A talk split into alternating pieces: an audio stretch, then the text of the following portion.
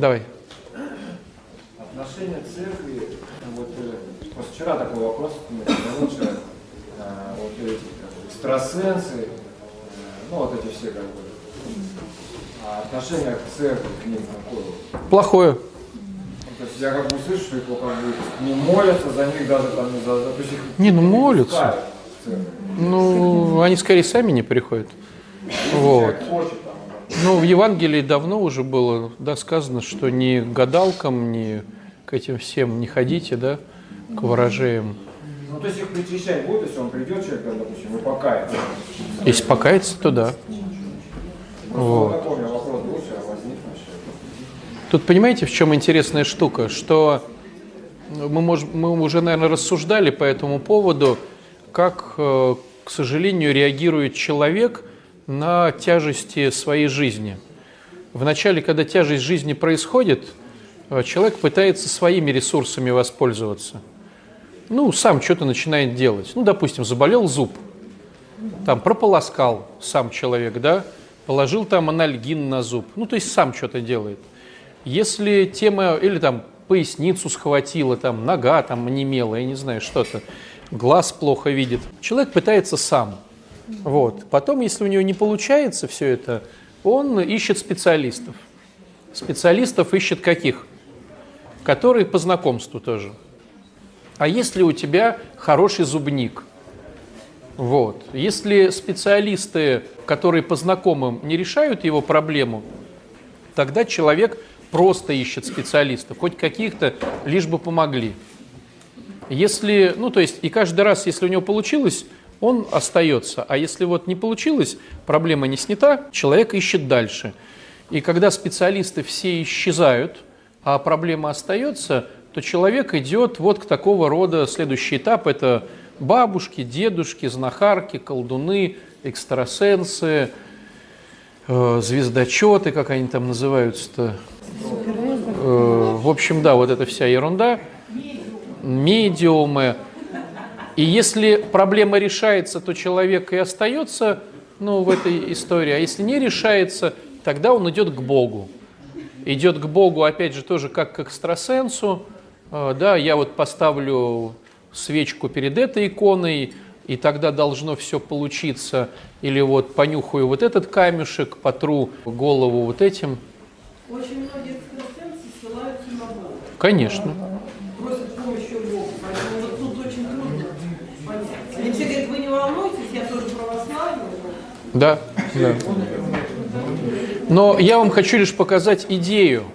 Понятно, что каждый случай индивидуален, и надо ну, и с духовником советоваться, и как-то голову свою включать. Но я лишь идею хочу показать. Бог врачует через соучастие человека. Это очень важно. А мы хотим «похудейте меня». Понимаете? То есть все, что касается до прихода тебя к Богу, вот ты к Богу приходишь, и когда ушла вот эта история перед какой иконой, какой рукой, ты понимаешь, что ага, от тебя тоже что-то требуется в твоем похудании, да, в кавычках. Надо, оказывается, начать разбирать свою жизнь самому, анализировать, исповедовать ее. Надо служением заниматься, надо поститься, надо молиться. То есть тебе надо тоже самому что-то делать. То есть, да, как мы сегодня говорили на проповеди, чем-то платить надо. Вот до этого момента все похудейте меня. То есть я вот буду заниматься дальше своими делами, а вы, пожалуйста, меня худейте. Но так не, не срабатывает. Если человек также будет есть и также будет да, не двигаться, то никакие массажи, ну, они не сдвинут. То есть они улучшат что-то, но они не сдвинут. То есть э, вот чтобы в глобальном смысле слова отследить, чего Божие, чего не Божие, если есть твое соучастие в этом, то это хорошо. Если ты пришел, деньги типа заплатил, ну вот, оно в церкви тоже бывает, допустим, вот соборование, да, человек, то есть соборование это таинство, которое помогает, но порой как к нему относится? Я же 300 рублей заплатил, вы мне давайте помажьте, и за 300 рублей я сейчас все свои проблемы решу. Ну, удивительно, что, удивительно, что человек потом еще удивляется и возмущается, что вот сыны не там. Ну, или я вот сейчас записочку напишу, Константину Николаевичу ее передам, и пускай мой сын там перестанет быть наркоманом. Ну, с чего как бы, ну, он перестанет быть наркоманом. Вот, поэтому вот все, что не касается соучастия, оно все сомнительное. А в йоге, в йоге есть соучастие, но это же определенная философия. Я знаю очень многих людей, последователей йоги, которые очень ну, враждебно относятся к православию. Да. И но сейчас уже и а все, что... йога есть, поэтому вот все, у нас на православная йога.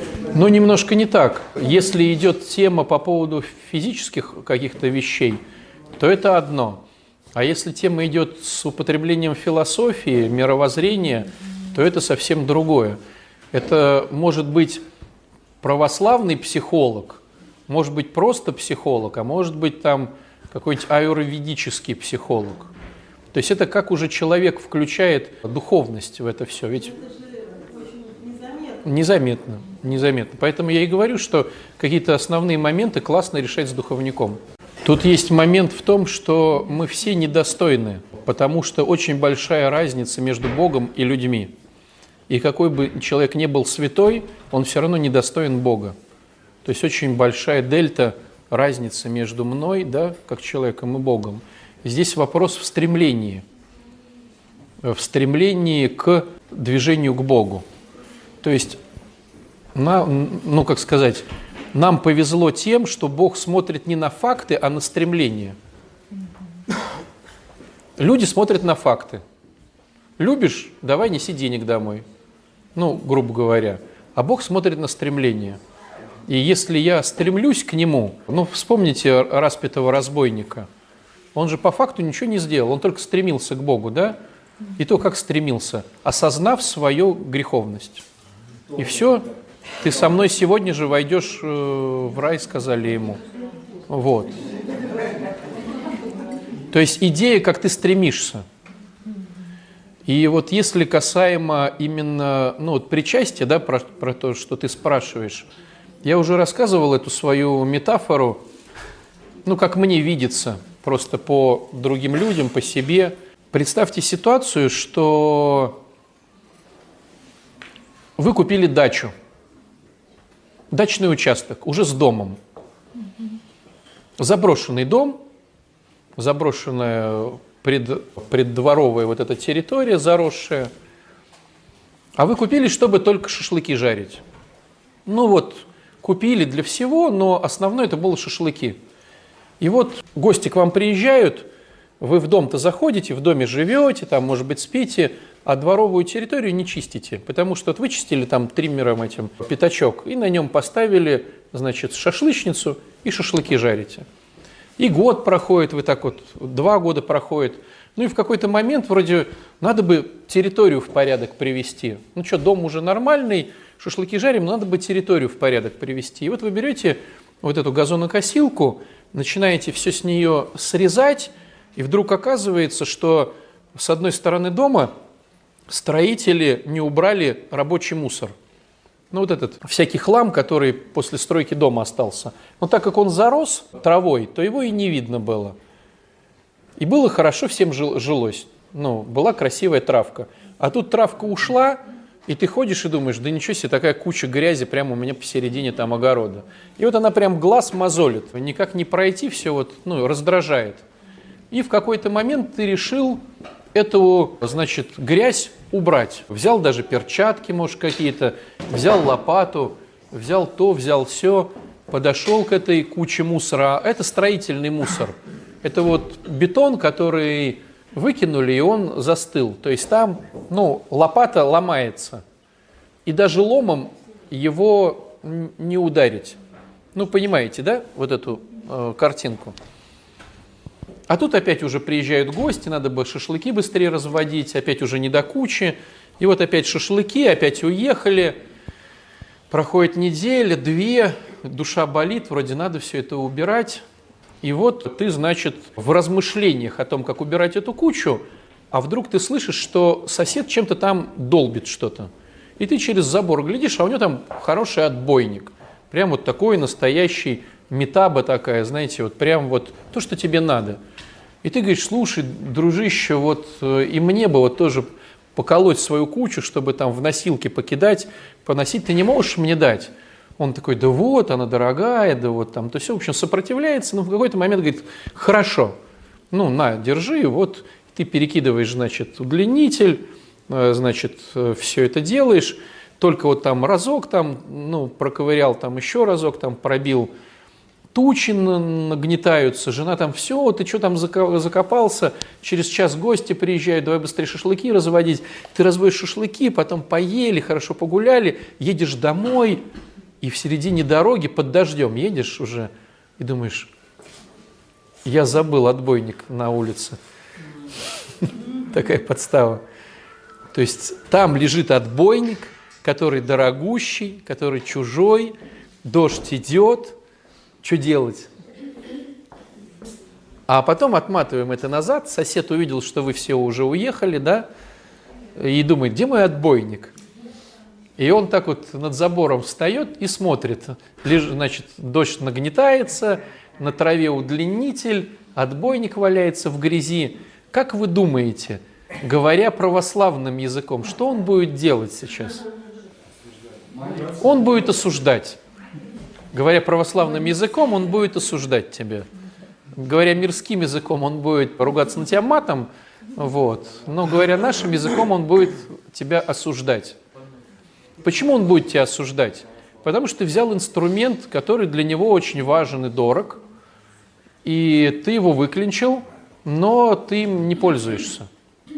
Это вот слабая копия того, что мы говорим про причастие. Но представляете, какой там инструмент причастия Господь своего Сына отдал. Но это не какой-то отбойник дорогущий, своего Сына. И вот ты пришел и причастился – то есть взял эту силу, да, взял Бога в себя вовнутрь. Зачем? Чтобы вот эти груды, нескончаемые груды застывшей грязи, которую так просто ни граблями, ни лопатой, ни каким-то ломом не снять, тебе их нужно как-то расковырять и вывести вон. И вот тебе Господь дает причастие, да? чтобы теперь через Бога, через Его вмешательство в твою жизнь, может быть, даже Господь рядом будет стоять, да, и будет помогать тебе вот эти ворохи, вот этой застывшей страстей, застывших вот этих вот вещей расковыривать. А ты причастился и пошел по своим делам дальше. Так вот, молитвы после причастия напоминают тебе о том, что только все начинается – то есть ты выпросил у Бога то, что очень дорого, и очень сильно, и очень, очень, очень. И оно действительно может расковырять груду твоих застывших страстей. Ты взял это сейчас на службе. Если говорить аналогом, ты взял этот отбойный молоток. Но как у нас происходит? Давайте вспомним, чего у нас происходит на самом деле. Мы же, к сожалению, берем философию мирскую. Мы готовимся к причастию. Готовимся, готовимся, готовимся. И мирская философия жизни говорит о том, что когда ты к чему-то долго готовишься, а потом получаешь, то надо отдохнуть. Ну, допустим, готовился, готовился к экзаменам. Получил пятерку. И что, ты дальше побежал готовиться, что ли? Какая интересная математика, оказывается. Дай-ка я еще какие-то примеры порешаю. Человек расслабляется. Или он готовился, готовился, готовился к соревнованиям, выиграл эти соревнования. Что он тут же вечером побегу к новым соревнованиям готовиться? Нет, он расслабляется. И, к сожалению, мы здесь включаем мирскую философию. Мы готовимся к причастию, а когда мы его получаем, мы расслабляемся. А тут другая философия. Ты получил, чтобы начать. Ты готовился не для того, чтобы получить, а ты готовился для того, чтобы понять, что с этим делать. То есть в нашей притче это ты понимаешь, что когда ты будешь отдалбливать, крошки будут сыпаться, тебе нужно, значит, подготовить э, какую-то тележку, тебе надо взять рабочие перчатки, тебе нужно подготовить, куда ты это будешь все скидывать. Вот ты готовишься к тому, чтобы когда процесс пойдет, что делать, чтобы процесс был эффективнее. Вот к чему мы готовимся. Ведь для чего читаются каноны? Чтобы осознать свою греховность. Для чего? Что когда ты с причастием теперь будешь жить, что с этим делать? То есть получается, что причастие – это начальная точка. А если я взял это и не использую, то, как говорится в молитвах, ну, может быть, суд и осуждение причастия. Да не попалишь меня, Господи, потому что я, ну, собираюсь, я понимаю, что я сам своими силами отколоть ни один камешек от своего вот этой грязной кучи не могу. Дай мне этот инструмент, Господи, помоги мне. И я начинаю работать. То есть, грубо говоря, в идеале подготовка – это план, чего ты будешь делать сегодня после выхода из храма. Вот это подготовка к причастию. Понимаете, да? Не подготовка, чтобы достойным образом причаститься, потому что ты никогда не будешь достоин причаститься. А подготовка заключается в том, что же я буду делать, когда я причащусь. Вот, допустим, я не могу общаться со своими родителями. Они меня раздражают, злят, я не терплю их. Я готовлюсь к новый, к новому заходу к своими родителями. Не буду обсуждать с ними таких-то тем, я не буду то, не буду все. Но даже прописав в голове этот план, не факт, что он сможет осуществиться, потому что моя злость может все перекрыть. Я причащаюсь, но у меня в голове план, что я вот теперь с Богом поеду к моим родителям. То есть три дня я готовил план, что же мне сделать со своими родителями – но я уже понимаю, что я буду не один, я со Христом приду туда.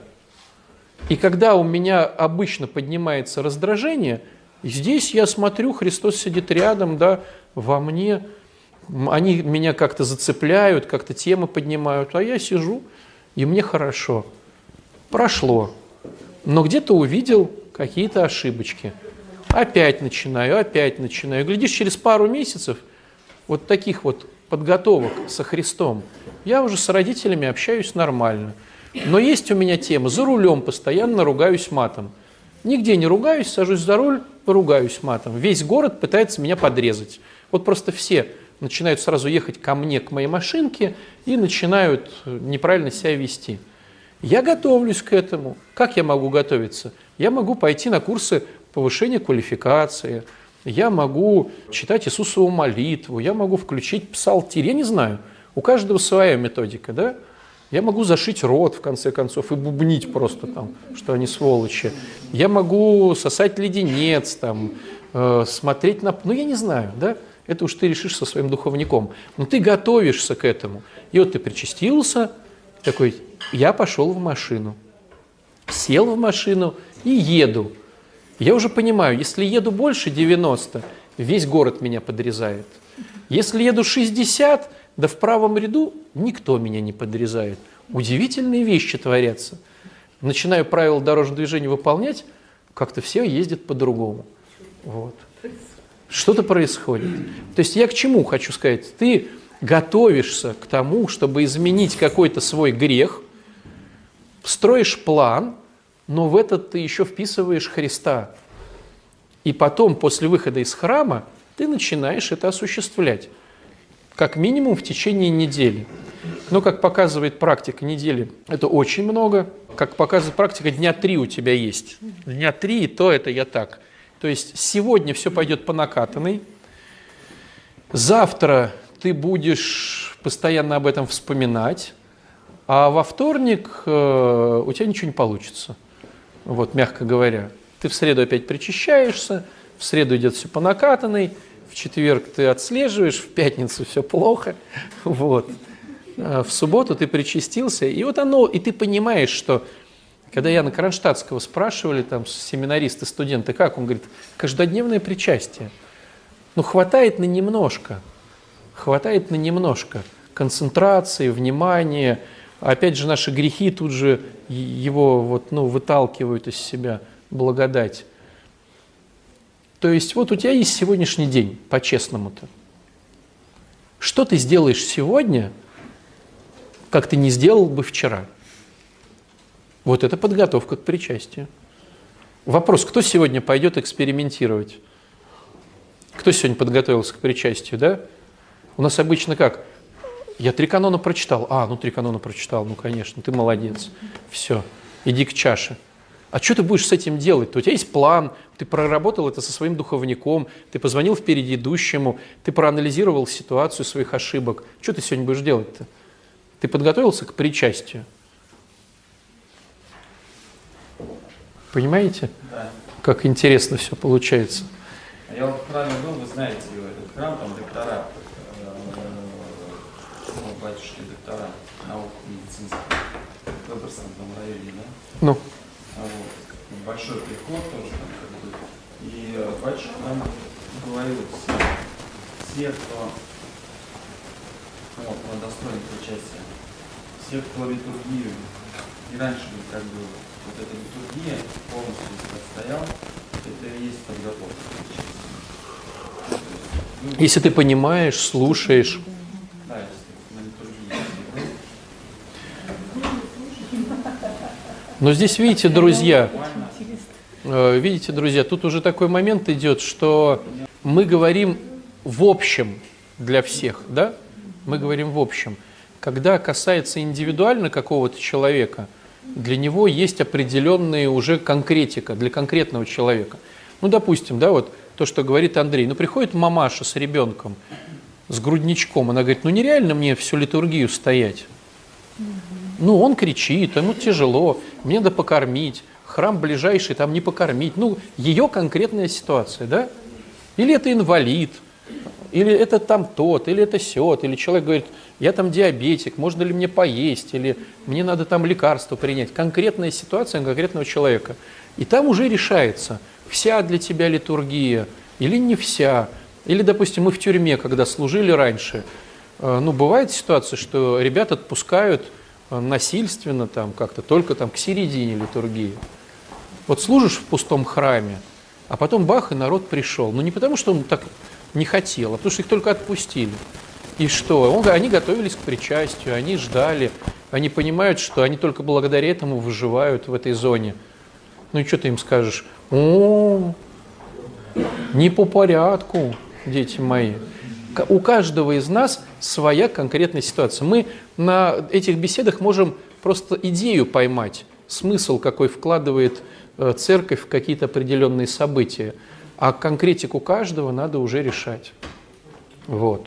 Конечно, круто, как говорит Андрей, всю литургию отстоять с пониманием, послушать Евангелие, послушать апостол, помолиться за тех, кто в путешествии своих, попеть блаженство, псалмы, да. Конечно, это здорово, кто ж спорит.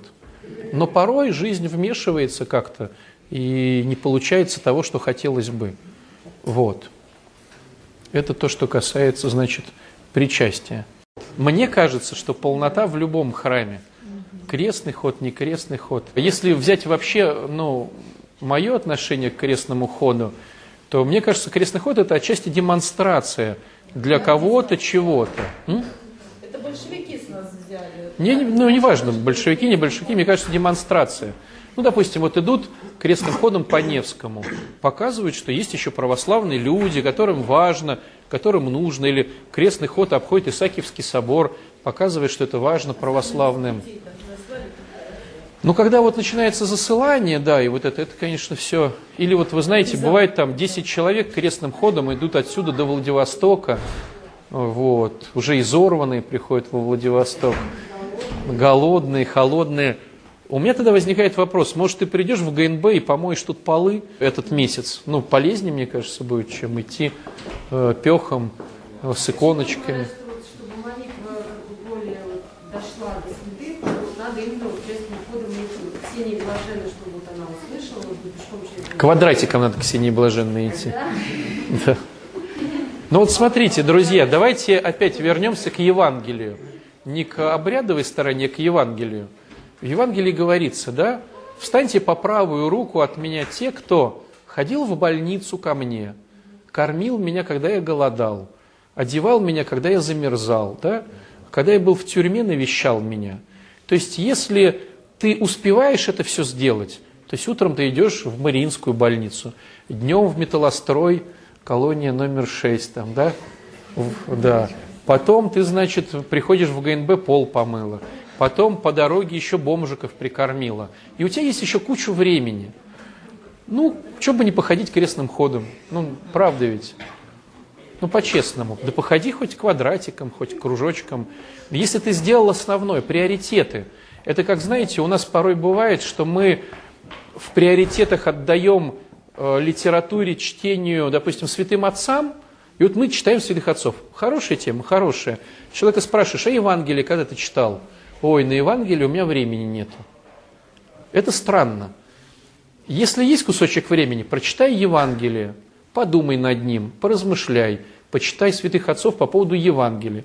Появился еще кусочек времени, почитай апостольские чтения. Ты такой красавчик, и это успел. Почитай Ветхий Завет. Получилось и Ветхий Завет. Вот тогда и псалты ты почитал, и такой ты прям молодец, и все и здорово. Ну, тогда да, вот святых отцов. Приоритеты. Никто не против крестных ходов, но если ты ни разу в жизни не ходил э, по больницам или по тюрьмам, а на крестные ходы ты находишь времени, это странно. Это неплохо, но это странно, что э, Господь не, сказал, сколько километров, от 20 километров ты мое чадо, вот, а прошел меньше 20 километров, ты по левую руку вставай. Про крестные ходы ничего не было сказано. Было сказано, посетил ли ты больницу, сходил ли ты в тюрьму. И судить нас будут по этому. Не по постам, не по литургиям, а по этим вещам. Поэтому, ну, приоритеты.